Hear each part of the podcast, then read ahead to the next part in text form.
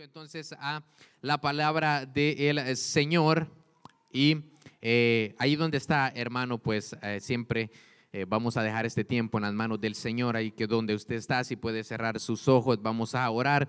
Vamos a decir, amado Padre Celestial, gracias te damos por la bendición que nos das de poder estar aquí reunidos en tu casa, en tu presencia. Te pedimos, Señor, que seas tú, Señor, glorificándote, Señor, en este, en este tiempo, Señor, que no sean palabras de hombres, sino directamente tuya, Señor, todo para nuestros corazones, Señor. Prepara nuestros corazones para que esta palabra pueda dar fruto en nuestra vida, Señor, y que podamos salir edificados en esta noche, Señor Todopoderoso. No permitas que venga ningún ataque del enemigo, Señor Todopoderoso. Quita toda distracción, papá, y haznos estar, Señor siempre pendientes de tu palabra, Señor. Te pedimos en esta noche también, Señor, por nuestros pastores y las personas que están con ellos, Señor, que quizá vienen en camino ahora mismo, que seas tú mandando tus ángeles, Señor, a acampar alrededor de ellos y que puedan guardar su entrada y su salida para que los podamos tener aquí, Señor, todo por eso en el culto del domingo, Padre Santo. Te pedimos, Señor, por todas las súplicas y peticiones que mis hermanos puedan tener en esta noche, Padre Santo, para que tú tomes el control de cada una de ellas, Señor. Te damos gracias en el nombre de Cristo Jesús. Amén y amén. Para dar inicio, hermanos, si pueden abrir sus Biblias en Lucas, en el capítulo 25, vamos a dar inicio en el verso 20. Ya cuando decimos Lucas 25, ya ah, muchos de nosotros conocemos, ¿no? Em, de qué parábola se está hablando eh, eh, en, este, en este capítulo.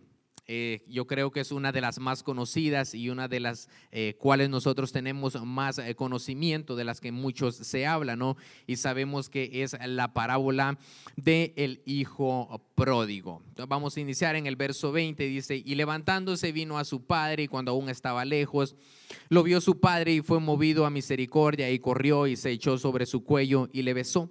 Y el hijo le dijo, Padre, he pecado contra el cielo y contra ti, y ya no soy digno de ser llamado tu hijo. Pero el padre dijo a sus siervos, sacad el mejor vestido y vestidle y ponedle un anillo en su mano y calzado en sus pies. Y traed el becerro gordo y matadlo y comamos y hagamos fiesta, porque este mi hijo muerto era y ha revivido y se había perdido y es hallado y comenzaron a regocijarse. Amén. Eh, hermanos, yo decidí titular eh, el mensaje de esta noche como hijos con espíritu de pródigos. ¿Por qué, hermano? Muchas veces hemos visto esta parábola, ¿no? En la manera de que cuántas personas se han apartado del camino del Señor, ¿no? Y, y, llega un tiempo donde se dan cuenta que han tocado lo más bajo y se recuerdan, ¿no? Que tienen un lugar y vuelven a la casa de Dios.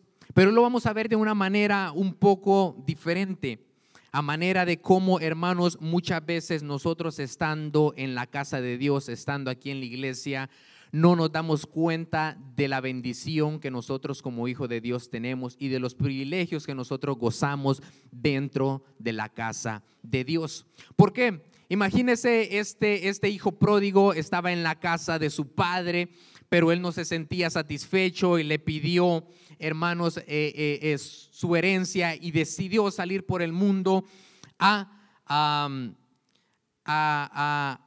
a, malgastar realmente, hermanos, todo lo que él tenía. Imagínese, hermano, qué inconformidad tenía él estando en la casa de su padre.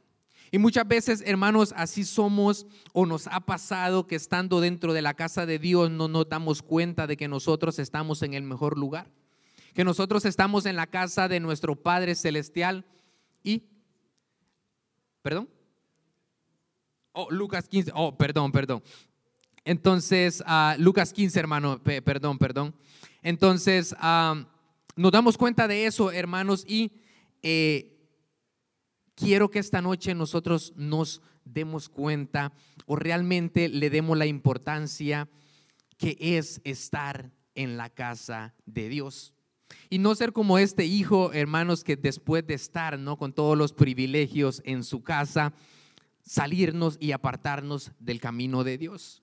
Imagínense, pero Dios en su infinita misericordia, no, eh, eh, él pudo regresar a su casa. Pero miren lo que pasó también con su hermano. Eh, vamos a leer el verso 25.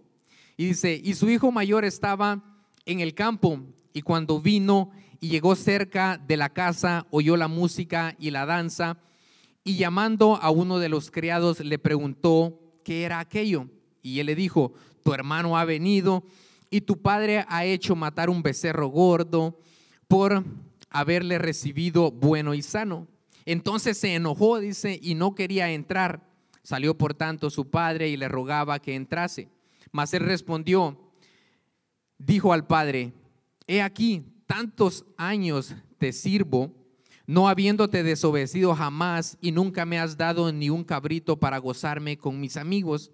Pero cuando vino este tu hijo que ha consumido todos sus bienes, dice, con rameras, has hecho matar, dice, para él un becerro gordo. Él entonces le dijo, hijo, tú siempre estás conmigo y todas mis cosas son tuyas. Mire qué tremendo, veamos la otra cara de, esta, de esta eh, tan increíble parábola, hermanos, cómo este eh, hijo tampoco supo, supo el privilegio que él tenía de haber estado en la casa de su padre. Dice, nunca me has hecho nada, nunca me has regalado nada, siempre yo te he sido fiel, siempre te he obedecido, he estado contigo y mira a tu hijo, el otro, te dejó, te abandonó, gastó todo y aún así tú le haces fiesta. ¿Por qué a mí no me haces fiesta? ¿Por qué a mí no me das un regalo? Muchas veces eso puede pasar, hermano. Muchas veces nosotros estamos aquí en la casa del Señor y no, no nos gozamos del privilegio de estar aquí por poner nuestra mirada quizá en otras cosas que a la verdad no valen la pena. Quizá vemos un hermano que quizá no tiene mucho tiempo en el Evangelio, pero vemos que Dios lo está bendiciendo, que Dios lo está usando de una gran manera dentro de la casa del Señor. Y quizá nosotros tenemos más tiempo y no pasa nada en nuestra vida y nosotros empezamos a renegar en vez de gozarnos aquí en la casa de Dios. Imagínense qué actitud la de este hijo, ¿no? Eh, eh, él también pudo haber tenido fiesta, él también pudo haber gozado de todos los animales que tenía su padre, de todos los bienes, de todas las riquezas, pero él no se enfocó en eso. Él se enfocó en por qué él estaba premiando a su otro hermano. Hermano, nosotros tenemos que ser agradecidos con lo que Dios ahora nos dio o lo que tenemos. Quizá más adelante Dios en su infinita misericordia también nos va a prosperar en la manera que nosotros anhelamos o que queremos. Pero hay que ser agradecidos con lo que tenemos ahora en la casa de Dios. Entonces es, es bien tremendo, hermano, cuando nosotros empezamos a poner la mirada en otras cosas y no en el privilegio o la bendición que nosotros tenemos de estar aquí en la casa de Dios. ¿Por qué? Hermano, si nosotros nos ponemos a pensar en la vida que llevábamos antes y yo le pregunto, hermano, ¿usted se imagina dónde usted estaría si Dios en su infinito amor no lo hubiera traído a su casa? Quizá muchos de nosotros estaríamos en el punto donde terminó el hijo pródigo. Dice que él terminó comiendo con los cerdos, viviendo con los cerdos en lo más bajo. Y muchos de nosotros estábamos ahí.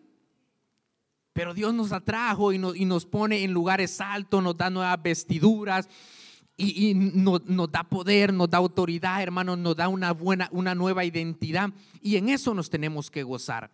Ahora somos nuevas personas, nuevas criaturas delante de los ojos de Dios y como hijos de Dios, nosotros también dice la palabra del Señor que somos coherederos juntamente con Cristo Jesús.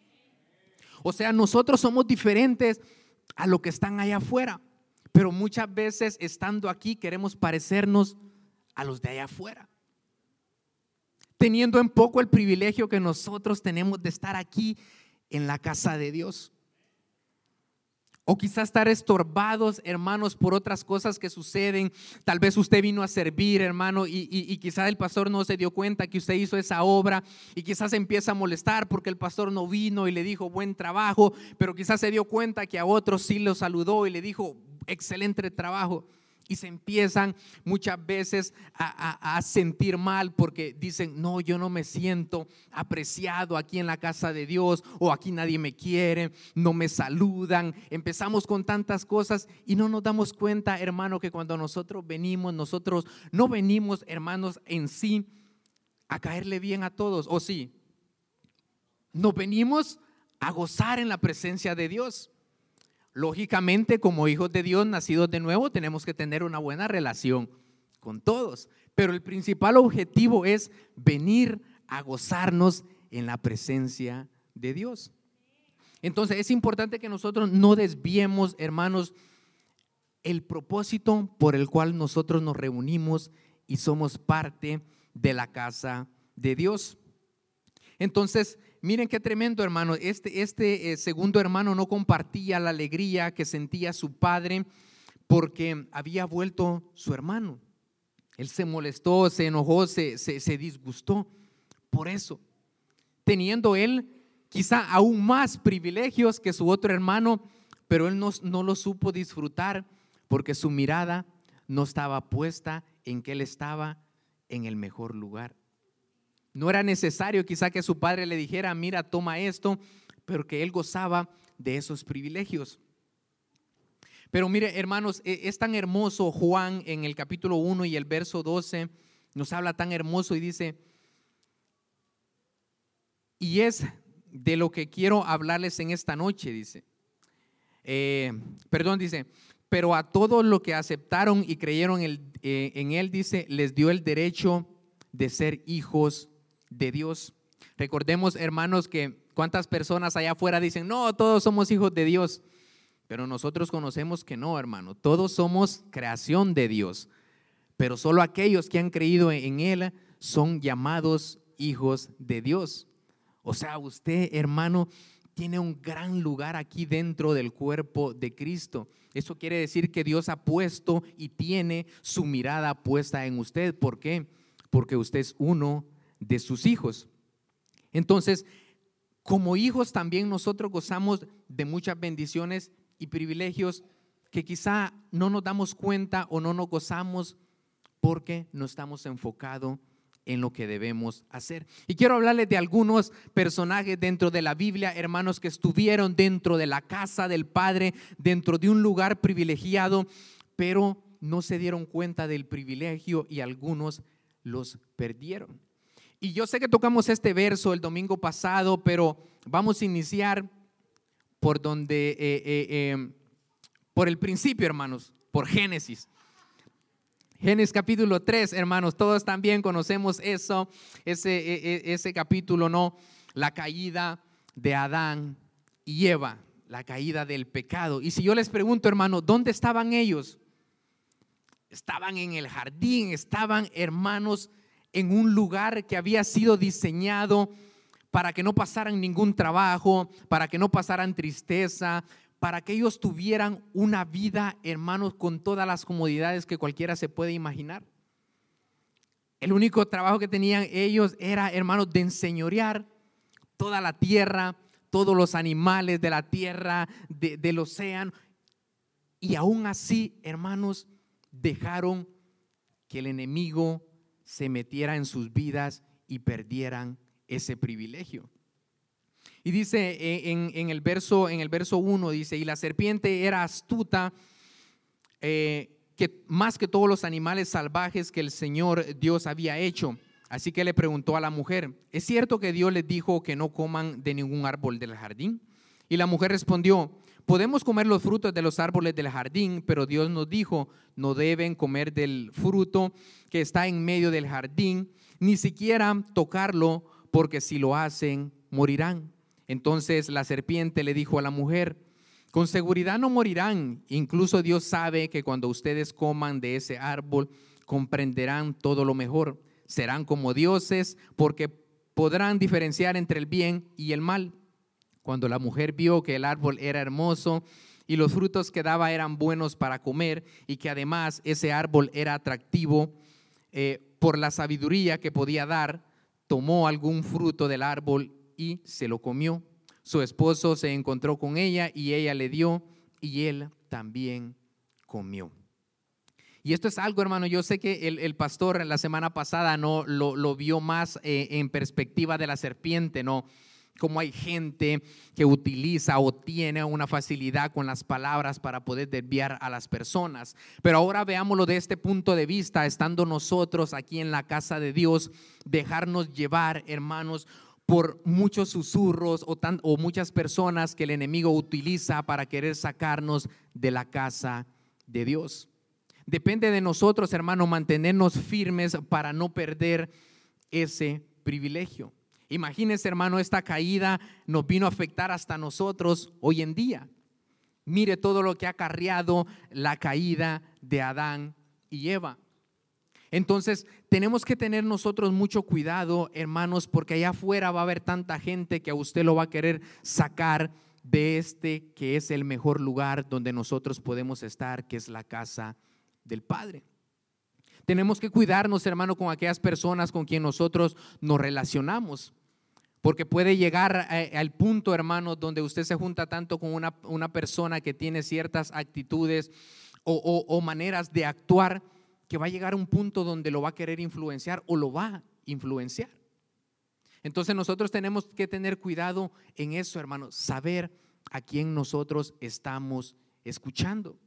Tal vez usted tiene un amigo, un compañero de trabajo que usted sabe que no es cristiano, pero allá eh, lo empieza a invitar a las fiestas, usted sabe el ambiente que se mueven en esos lugares, usted sabe que quizá viene de un trasfondo de alcoholismo y, se empieza a meter en esos terrenos, hermano, peligrosos, dándole lugar al enemigo, porque nunca va a faltar alguien que le diga, una no es ninguna, dos es la mitad de una y como una no es ninguna, estamos bien. O aquellas personas, hermano, que le dicen, ¿para, ¿para qué vas a, vas a irte temprano hoy en el trabajo? Mira que todavía es viernes. Mira, aquí está el dinero, trabajemos, hay que hacer plata, estamos en el, en el lugar donde se puede hacer dinero. Y muchas veces nos dejamos llevar por todo eso y empezamos a descuidar este lugar que es la casa de Dios, que es nuestra casa también aquellas ah, eh, eh, eh, personas, hermanos, que empiezan, recordemos que la misma palabra de Dios nos dice que las malas compañías corrompen las buenas costumbres. Y el pastor cuántas veces nos, dice, ¿no? Que, que, si alguien anda con lobos, camina como lobo y aúlla como... Todos van a saber que es un lobo también. Entonces nosotros tenemos que marcar una diferencia, hermanos, como hijos de Dios, con la gente de afuera. Y no es que no nos vamos a relacionar con ellos o, que los vamos a tener distanciados. Recordemos que nosotros también somos luz del mundo. Puede ser que nosotros también seamos la salida para esas personas que están en tinieblas, pero no tenemos que dejar que esas tinieblas a nosotros nos aparten de la luz. Imagínese, hermano, yo me pongo a pensar Qué bonito, qué preciosa era la vida que tenía Adán y Eva en el jardín. ¿Qué les hacía falta? Nada, hermanos. Ellos tenían la facilidad de agarrar cualquier fruto, comerlo. Ellos no tenían que, que trabajar como nosotros lo hacemos. No había sufrimiento en ese lugar. Y eso pasa, hermanos, cuando muchas veces nosotros dejamos que el enemigo nos empiece a endulzar el oído empezamos a tomar decisiones, hermanos, que nos van a llevar a situaciones difíciles. ¿Por qué? Porque recordemos que, lo que hace la tentación, hermanos, da lugar al pecado y todos sabemos cuál es la paga del pecado. Es la muerte. Lo que entró a causa de la caída de Adán y Eva. Entonces tenemos que tener cuidado, hermano, porque cuando nosotros nos apartamos del camino de Dios, lo único que nos espera es el pecado, hermanos. Allá afuera no hay nada que a nosotros nos pueda salvar. Y no va a haber nada mejor allá afuera que el mundo le pueda ofrecer que lo que Dios le está ofreciendo hoy en este momento. Cuide el lugar donde usted está. Cuide ese privilegio donde Dios lo ha puesto, ese servicio que usted está prestando. Es maravilloso, hermano, poder reunirnos y adorar y glorificar a nuestro Dios juntos. Pero movámonos, hermano, mire, mire qué tremendo. Hechos en el capítulo 3 y el verso 1. Hechos capítulo 3 y el verso 1. Dice la palabra de Dios, Pedro y Juan subían juntos al templo a la hora novena la de la oración, y era traído un hombre cojo de nacimiento a quien ponían cada día a la puerta del templo que se llamaba la hermosa, para que pidiese limosna de lo que eh, entraban en el templo. Este, cuando vio a Pedro y a Juan que iban entrando al templo, le rogaba que les diese limosna. Pedro, con Juan fijando en él los ojos, le dijo, míranos. Entonces él les estuvo atento, esperando recibir de ellos algo, mas Pedro le dijo, no tengo plata ni oro, pero lo que tengo te doy en el nombre de Jesucristo de Nazaret, levántate y anda. Todos hemos pasado por, esta, por este, este versículo, ¿no? Este, este, este cuadro que nos marca la Biblia, ¿no? Como alguien que estaba enfermo venía a la casa de Dios no por un milagro, sino por algo, eh, eh, un beneficio personal, un beneficio económico.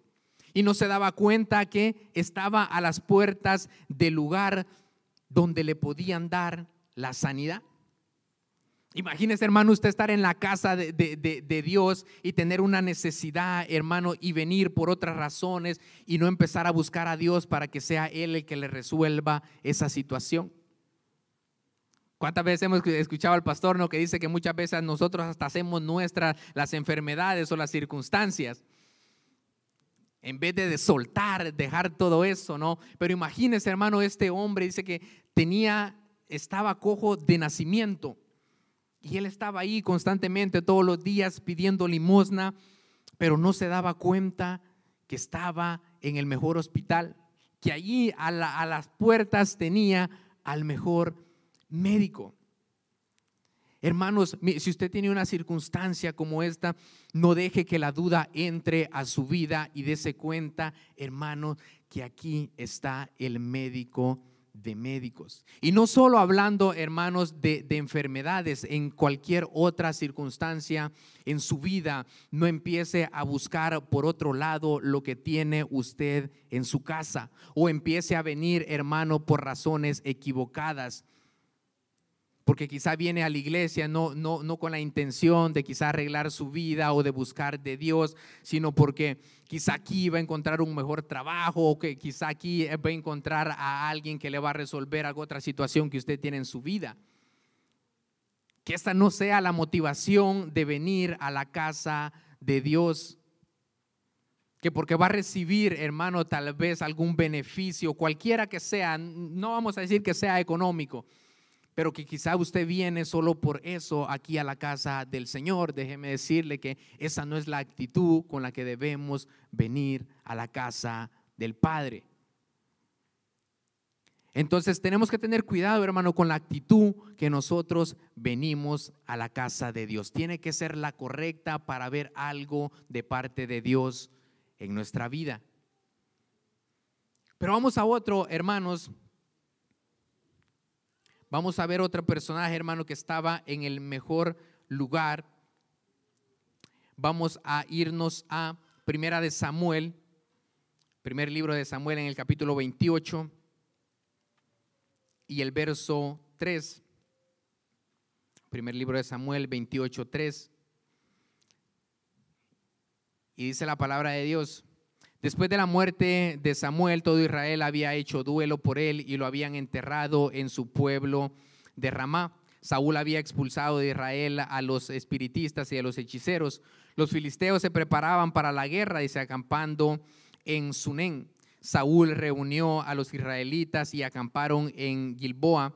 Y al ver el ejército filisteo, Saúl dice, se atemorizó, oró al Señor, pero el Señor no le respondió ni en sueños, ni por Urim, ni por medio de los profetas. Al final Saúl le dijo a los oficiales, búsquenme a un espiritista para que yo vaya a consultarla. Lo que no es, hermanos, aprender a esperar en Dios o los tiempos de Dios. Mire, este, este, eh, eh, eh, este personaje, hermanos, sabemos que es el primer rey que tuvo Israel y dice que él se atemorizó y no esperó la respuesta de Dios, sino que empezó a buscar por otro lado una respuesta. Y muchas veces eso pasa, hermano, en nuestra vida cuando eh, eh, pasamos circunstancias tan difíciles que puede llegar a entrar en nosotros una desesperación de querer ver la respuesta, de querer ver la salida de ese problema que nosotros estamos atravesando. Pero Es difícil cuando muchas veces nosotros no escuchamos la voz de Dios y estamos con aquella incertidumbre de qué es lo que Dios quiere para mi vida. O, qué es lo que Dios quiere que, yo haga. Y empezamos a buscar, hermanos, allá afuera la salida, donde sabemos, hermano, que si nosotros no nos movemos de acuerdo a la voluntad de Dios, no va a pasar nada en nuestra vida. Mire, este, eh, él se había acostumbrado tanto, hermanos, a, depender de Saúl que se había apartado o ya no tenía una relación con el Señor. No descuidemos esa relación que nosotros tenemos con Dios, hermanos, constantemente, con el Espíritu Santo, tener esa cercanía con nuestro Padre Celestial. Para no tenemos que, que encontrarnos en esta circunstancia, hermano, tener que andar allá afuera, hermanos, porque no es mentira, hermano, lo que el pastor nos dice, que hay mucha gente que cree en eso de la hechicería y del espiritismo. Tal vez para nosotros que conocemos que eso no le agrada a Dios, lo miramos tan lejano, pero créame, hermano, es algo que está tan latente y más aún en los pueblos latinoamericanos. Podemos ver tanta idolatría allá afuera, hermanos, que puede llegar el punto, hermanos, donde incluso podemos llegar tan bajo a buscar de esas cosas porque no vemos una respuesta de parte de Dios en nuestra vida. Y nosotros sabemos, hermanos, que los tiempos de Dios son perfectos. Dios va a responder esa, esa petición, esa necesidad que usted tiene en su tiempo. Y si no es la respuesta que usted está esperando, hermano, dele gloria a Dios también. Porque un, un no de Dios, hermanos, es tan bueno como un sí. Porque nosotros no sabemos de qué el Señor nos está librando más adelante aprendamos, hermanos, a depender únicamente de Dios. Dios, hermanos, tiene pensamientos de bien y no de mal para nosotros y Él conoce lo mejor en nuestras circunstancias y en nuestra vida, hermanos. Entonces, aprendamos, hermanos, a depender solamente de nuestro Señor Jesucristo. Vamos a ir a otro, hermanos, rapidito porque el tiempo nos avanza. Vamos a irnos a Génesis en el capítulo 34. En el verso 1 vamos a leer hasta el verso 4. Aquí, hermano, la, situación se va a poner un poquito más, más difícil, más cardíaca. Amén. Y dice la palabra de Dios, salió Dina, la hija de Lea, dice, la cual eh, eh, esta había dado a luz a Jacob a ver a las hijas del país. Y la vio Siquem, hijo de Amor, Jebeo, dice, príncipe de aquella tierra, y la tomó y se acostó con ella y la deshonró. Pero su alma se apegó a, a la hija de Lea, y se enamoró de la joven y eh, habló al corazón de ella y habló Siquem a Amor, su padre, diciendo, tómame por mujer a esta joven. Y me dice, pero tiene que, ¿qué tiene que ver esto con la prédica? Esta, Dina, hermanos, la hija de, de Jacob, hermanos, estaba acampando cerca de esta tierra. Pero imagínense, hermano, muchas veces la curiosidad de querer ver lo que hay afuera y no nos damos cuenta de las consecuencias que eso puede traer a nuestra vida. Dejar entrar el pecado a nuestra vida. Imagínese, hermano, tuvo tanta la curiosidad que no se quiso quedar en el campamento de su padre, sino que dice que salió a ver las mujeres de ese país y estando afuera, algún malvado la vio y la deshonró. Imagínese, hermano, y deje de eso, hermano, si usted sigue leyendo esa historia, dice que ella regresa con su padre, su padre se da cuenta, luego le cuenta a sus hermanos, los hermanos se enfurecen, se enojan y hacen una gran matanza en ese tiempo, hermano, que destruyeron a un pueblo entero por la imprudencia de su hermana. Estaba en lugar de su padre, ¿por qué tenía que salir a un lugar que no era el de ella? donde no tenía la seguridad de su padre. Nosotros, otra vez, hermanos, estamos en la casa del Padre. ¿Por qué tenemos que andar buscando lo de allá afuera cuando nosotros tenemos las mejores cosas aquí adentro? Otra vez, allá afuera, hermano, no nos espera nada bueno. Allá afuera solo nos espera tristeza. Allá afuera solo nos espera, nos espera, hermano, cosas que a nosotros no nos van a traer ningún bien. Tal vez en un momento podamos sentir satisfacción, hermano, porque eso es lo que hace el pecado, hermano. El pecado lo atrae con cosas que, que a usted le dan placer, pero momentáneo. Cuando nosotros sabemos que lo que tenemos aquí en la casa de Dios es para siempre. Aquí tenemos las cosas que perduran, aquí tenemos todo lo eterno, aquí tenemos salvación y vida eterna.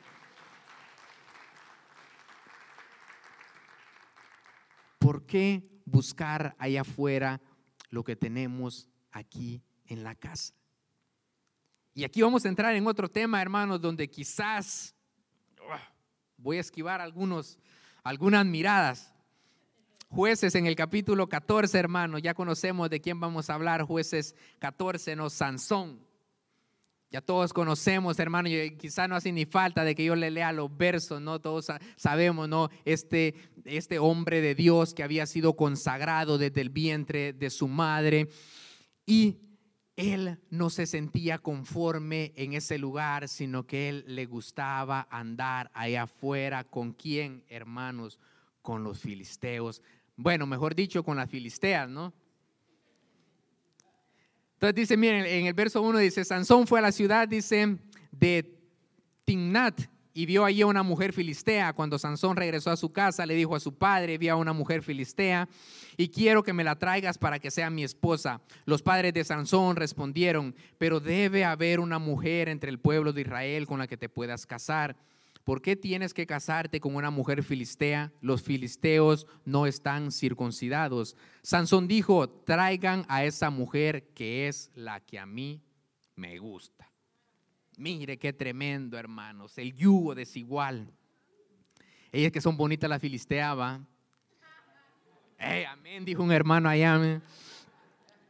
No, es tremendo, hermanos. O sea, va, eso es algo, hermanos, eh, que realmente tal vez lo podemos tomar a broma, pero que es algo serio dentro del pueblo de Dios, el unirnos a un yugo desigual. Nosotros sabemos las consecuencias que eso le trajo a, Sansón. Cuando hablamos de esta mujer, hermanos, él se casó con ella, pero ocurrió algo, se dejaron. ¿Y qué creen que pasó? Se enamoró de otra filistea. Pero antes de eso tomó a otra filistea sin tener que casarse. O sea, este Sansón era tremendo, hermanos. Era picaflor. Hay que tener cuidado en eso, hermanos. Esa, esa, esa, esa gente, hermanos, que no tiene una estabilidad eh, eh, hablando de parejas. Y no solo eh, de estabilidad, sino que busca en el lugar equivocado trayendo de allá afuera, hermano, tal vez ha sido un hermano, una hermana que se ha consagrado por años, que se ha consagrado toda su vida y viene a caer enamorado de alguien que no tiene las mismas costumbres o las mismas creencias que nosotros. Y, puede, y eso pasa, hermano, y es lo que más usted va a escuchar, pero es que él se va a convertir, ella se va a convertir. Ese es, hermano, lo primero que usted va a escuchar. Y, hermanos, no podemos decir o no podemos negar de que puede pasar.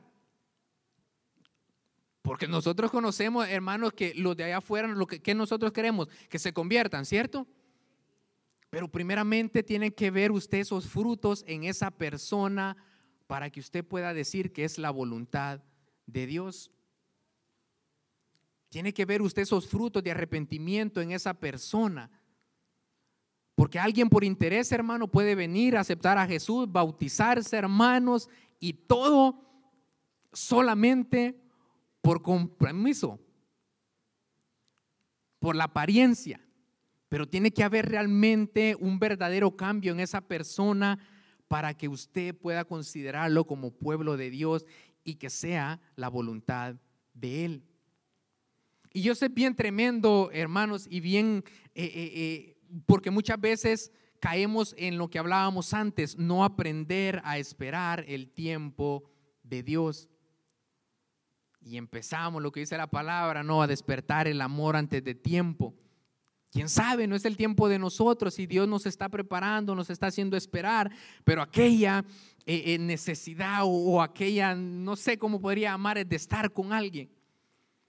Y muchas veces no esperamos a que sea alguien que sea la voluntad de Dios y queremos tomar lo primero que se atraviese.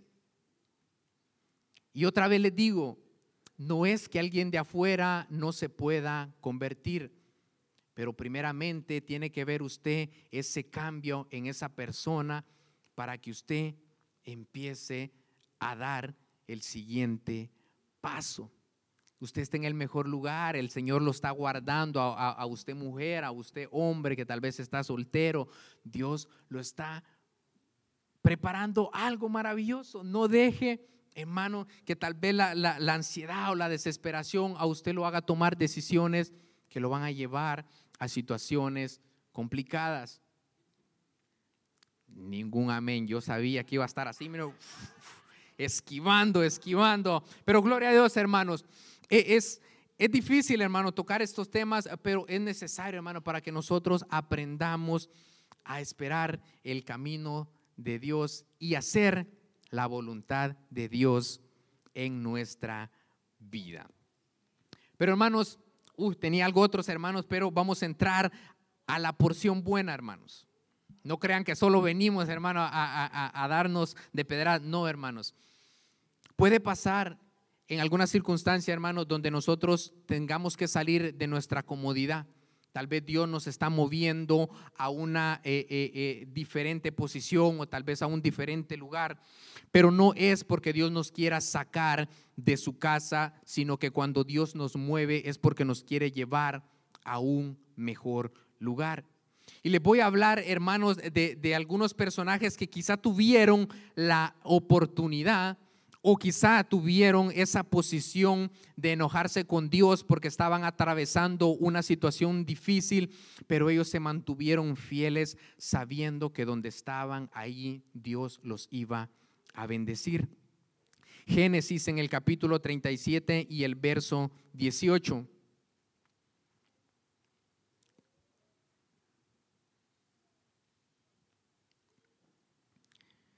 Génesis capítulo 37, el verso 18 al 20. Dice la palabra de Dios.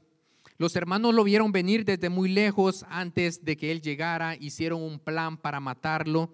Se dijeron unos a otros, miren, aquí viene el de los sueños. Vamos, matémoslo y arrojemos su cuerpo en uno de los pozos secos. Luego diremos que lo devoró un animal salvaje. Así veremos si se cumplen los sueños. Ya todos sabemos de quién estamos hablando, estamos hablando de José. Imagínese, hermano, lo que tuvo que vivir José o el sentimiento que él tuvo al ver que sus propios hermanos lo querían matar, que sus propios hermanos lo vendieron, que él fue llevado, hermano, a ser esclavo a otra tierra. Podemos decir que en ese momento él se encontraba como un pródigo, tal vez no por decisión propia, pero fue sacado de la casa de su padre. Ya no estaba en la comodidad. Recordemos que José era el más querido por su padre, le hizo una túnica y él sentía un gran amor y, ese amor que su padre sentía por él era el odio que despertó en sus hermanos. Y él tuvo un sueño donde vio, ¿no? De que él iba a tener poder, que él iba a tener, y no querían que ese sueño se hiciera realidad. Pero todos sabemos, hermano, que cuando Dios traza un plan para alguna persona, puede pasar lo que sea, que el Señor lo va a cumplir. Pero regresando a eso, se pueden imaginar, hermanos, estar en otro lugar, en otra tierra, con otra gente, eh, eh, viviendo desprecio, siendo, hermanos, después de ser un hijo, ahora ser un esclavo él, hermanos, tuvo la oportunidad de realmente renegar contra Dios, apartarse, hermano, y, acomodarse al lugar donde él estaba y dejar atrás todas sus costumbres, pero no, él se mantuvo firme y fiel a Dios. Y otra vez, hermano, cuando Dios a usted, si es la voluntad de Él, si a usted lo mueve, usted sabe que va a ser bendecido, no importa donde usted esté o lo que usted vaya a hacer. Porque miremos, hermano, allí siempre en el capítulo 37, pero en el, eh, eh, eh, en, en el verso 38. Génesis 37, el verso 38. Dice, luego el faraón le dijo a sus ministros, ¿podríamos encontrar a otro hombre como este, que tenga el Espíritu de Dios en él?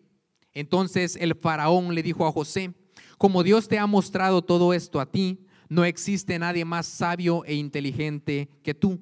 Tú estarás, dice, a cargo de mi palacio y toda mi gente obedecerá tus órdenes. Nadie más, eh, el faraón dice, será el único con más poder que tú. Después el faraón le dijo a José, mira, te he puesto a cargo de toda la tierra de Egipto. Luego el faraón se quitó el anillo real de su mano y se lo, se lo colocó en la mano a José. Lo vistió con ropa muy fina y le colgó una cadena de oro en el cuello. Lo hizo montar, dice, en la segunda carroza real y la gente gritaba enfrente de él, abran paso. Entonces así el rey lo puso a cargo de toda la tierra de Egipto. Imagínense, hermano, que José empezar a renegar de parte de Dios, yo me imagino que quizá él no hubiera podido recibir esta gran bendición que el Señor le estaba entregando o que le había preparado ya de antemano. Entonces, hermano, quizá nosotros en algún momento nos podemos encontrar en una situación difícil donde nosotros veamos el panorama un poco oscuro, que no miremos la salida, pero si nosotros confiamos en Dios, sabemos que vamos a llegar a un lugar donde Dios nos tiene preparado algo aún más grande de lo que quizá nosotros ahora mismo estamos esperando o que quizá hemos pedido. Imagínense, hermano José, después de ser un esclavo, después de tener que lavar pisos, pasar a tener autoridad sobre todo Egipto. Imagínense, el faraón era el único que dice que tenía más poder que él. Entonces, hermanos, cuando nosotros dependemos de Dios, y sabemos que nuestro Padre Celestial tiene cuidado de nosotros, no va a haber nada que a nosotros, hermanos, nos vaya a hacer mal o nada que a nosotros nos ocurra que el Señor no pueda utilizar para bendecirnos. Pero depende, hermanos, cómo nosotros enfrentamos las circunstancias. Si dependiendo y confiando en Dios o renegando por lo que nosotros estamos pasando. Porque es fácil, hermano, o, lo primero que nosotros podemos decirnos es que Dios ya, ya se olvidó de mí, Dios ya no me quiere, Dios ya no me ama, Dios ya no me escucha. Lo que estoy pasando, yo voy a la iglesia, yo voy a servir, yo diezmo y lo que estoy pasando. Yo quizá todas las semanas doy una ofrenda, todas las semanas eh, eh, eh, diezmo, pero ahora mismo no tengo ni para pagar la renta o no tengo para pagar los biles o, estoy pasando una dificultad en mi familia, en mi trabajo, cualquier cosa, hermano. Y tal vez nosotros vemos el panorama que no tiene una salida o que no se puede arreglar. Pero quizá no nos damos cuenta, hermanos, de que Dios nos está preparando algo más grande algo mayor.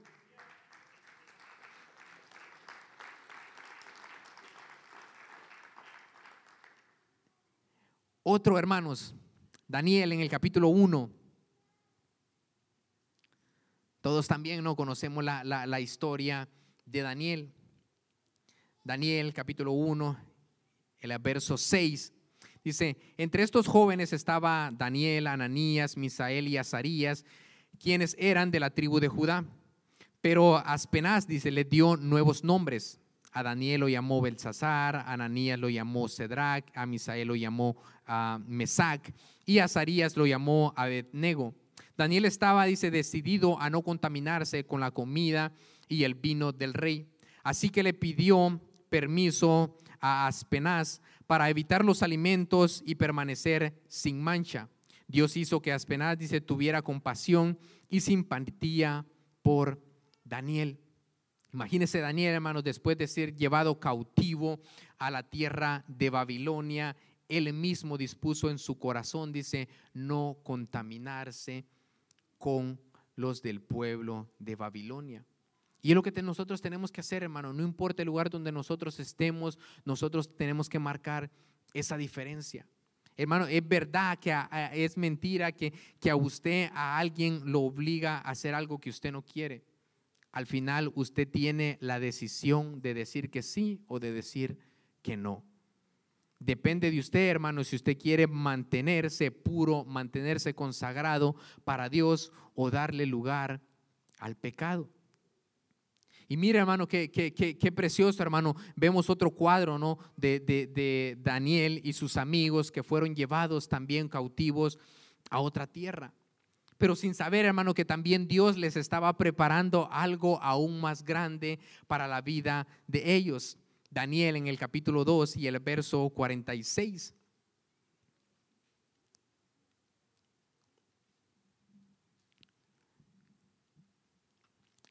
Daniel capítulo 2 y el verso 46. Amén. Y dice la palabra de Dios. Enseguida dice el rey Nabucodonosor, dice, se arrodilló ante Daniel y lo alabó. Además ordenó que se preparara una ofrenda de incienso y fragancias en honor a Daniel. Y el rey dijo, en realidad tu Dios es más importante y poderoso. Él es Señor de todos los reyes y el que te revela los secretos. Él fue quien hizo posible que tú revelaras a mí este secreto. El rey le dio a Daniel muchos regalos y lo nombró jefe de la provincia de Babilonia y de todos los demás adivinos y sabios de Babilonia. También dice Daniel le pidió al rey que nombrara a sus amigos Sadrach, Mesach y Abednego para ocupar cargos importantes en la provincia de Babilonia. El rey hizo lo que Daniel le pidió y Daniel se convirtió en uno, dice, de los funcionarios más importantes del rey. Entonces, mire que hermano, cómo puede cambiar nuestra circunstancia cuando nosotros, a pesar de estar en una situación, hermano, que nosotros vemos adversa, Dios la puede convertir en bendición para su vida y para su familia. Pero si vemos, hermano, a todos estos hombres eh, de Dios que salieron de su casa, como les digo, tal vez no eh, eh, de su voluntad, pero les tocó que salir de su casa, ellos siempre tenían su confianza en Dios. Si Dios, hermano, a usted lo tiene en esta casa, si Dios a usted, hermano, lo ha sacado de un mundo de oscuridad, aprenda y reconozca el lugar donde usted está. No, no, no dejemos, hermano, dejar esos pensamientos de que Quizás si Dios nos sacó de, otra casa hablando de una iglesia y lo trajo acá, empecemos, no, pero allá en mi iglesia se hacía esto, pero allá en mi iglesia funcionaba esto, pero allá, o, empezamos, hermano, hablando también de la tierra donde estamos, no, pero es que en mi país era mejor esto. Y no nos damos cuenta, hermano, que si hoy estamos aquí, en este lugar y en esta casa, es porque Dios tiene un propósito para usted y para mí aquí. No dejemos, hermano, de gozar de esos privilegios o de esas bendiciones que Dios, tal vez ahorita usted no las tiene, pero que Dios le tiene preparadas por poner nuestra mirada en lo que no importa, en lo que no le va a traer bien espiritual a su vida. Aprenda a reconocer el lugar donde usted está un lugar santo, un lugar que ha sido consagrado. Ame esta casa, hermano, no solo el, edificio que es tan precioso y maravilloso que el Señor nos ha entregado, que es una bendición, hermano. Nosotros podemos venir a cualquier hora, a cualquier día, nadie nos está corriendo. Estamos en un lugar que sabemos y hemos visto que Dios ha sido el que lo ha consagrado para su gloria y su alabanza. Pero también, hermanos, la importancia al valor espiritual que es estar aquí en esta casa. Porque si yo le pregunto, hermano, ¿qué le puede dar el mundo allá afuera más grande que lo que Dios le puede dar? Solo la salvación, hermano, es un regalo que no tiene precio. No hay nada que pueda comprar. Y eso solamente usted lo pudo tener aquí, en la casa del Padre, en la casa del rey. Entonces, hermanos, démonos cuenta que estamos en el mejor lugar del mundo. No va a haber un lugar mejor que en los brazos del Padre. No va a haber lugar mejor que en su presencia. Aprenda a deleitarse en la presencia de Dios, no solo en la iglesia, sino también en su casa, sino también en, en su trabajo de ese lugar que usted también tiene como hijo de Dios, hermano. Nunca se menosprecie o nunca se haga sentir mejor que otro. Usted es un hijo de Dios y como hijo de Dios, Dios tiene, hermano, dice que nosotros somos la niña de sus ojos. Él tiene un cuidado especial sobre sus hijos. No miremos en poco, hermano, la casa de Dios. Y otra vez les digo, no solo el edificio, sino el cuerpo de Cristo. No miremos en poco al hermano, no miremos en poco el servicio, no miremos en poco nada, hermano, porque todo lo que se hace dentro de la casa de Dios lo hacemos para Dios, lo hacemos para nuestro Padre. Y no entremos en rebeldía, hermano, de querer estar allá afuera cuando estamos en la seguridad de la casa de nuestro Padre, aquí en la iglesia, aquí en su casa. Es lo que yo quiero que ustedes se lleven, hermano, que usted no está en cualquier lugar. Usted no está en cualquier lugar. Porque si, eh, a mí me gusta ¿no? esa alabanza que, canta Miguelito. Dice, ¿dónde estaría? Dice, si, si el Señor a nosotros, ¿dónde podríamos estar, hermanos? Y unos han tenido una, vida tan difícil, hermano, que, que si, si, me contaran, quizá se ponen hasta a pensar si realmente todavía estarían hoy en día. Pero estamos, hermanos, en un lugar de bendición en un lugar, hermanos, donde Dios puede hacer fluir leche y miel, donde podemos tener paz, donde podemos tener bendición. Así que, hermano, cuando usted venga a la casa de Dios, cuando usted entre por esas puertas, hermano, entre con acción de gracia, como dice la Biblia, con cánticos, con alabanza. ¿Por qué? Porque usted ha venido a la casa de Dios, porque usted ha venido a gozarse con Él, porque usted ha venido a gozarse también con los demás hermanos, porque no hay un mejor lugar, porque no hay nada, hermanos, más grande que estar en la presencia de Dios, que estar en su casa. Así que medite en esa palabra, hermano. Medite, hermano, de que Dios lo ha amado tanto y puso su mirada en usted. Que recordemos, hermano, no fue por nuestras propias fuerzas, ha sido porque Dios nos atrajo con lazos de misericordia que hoy estamos aquí. No tomemos, hermano, en poco, ni tengamos, como dice la Biblia, no por inmunda la sangre de Jesucristo estando aquí en la casa y practicando el pecado, porque eso tampoco podemos estar haciendo, hermanos. Si estamos en la casa, tenemos que comportarnos como es digno de estar en la casa del rey.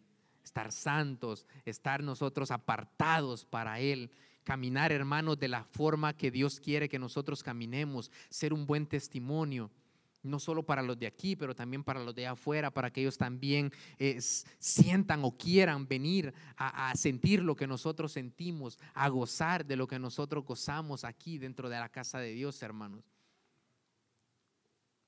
Así que me gustaría, hermanos, que allí donde estás, si nos podemos poner de pie ya para finalizar y hagamos...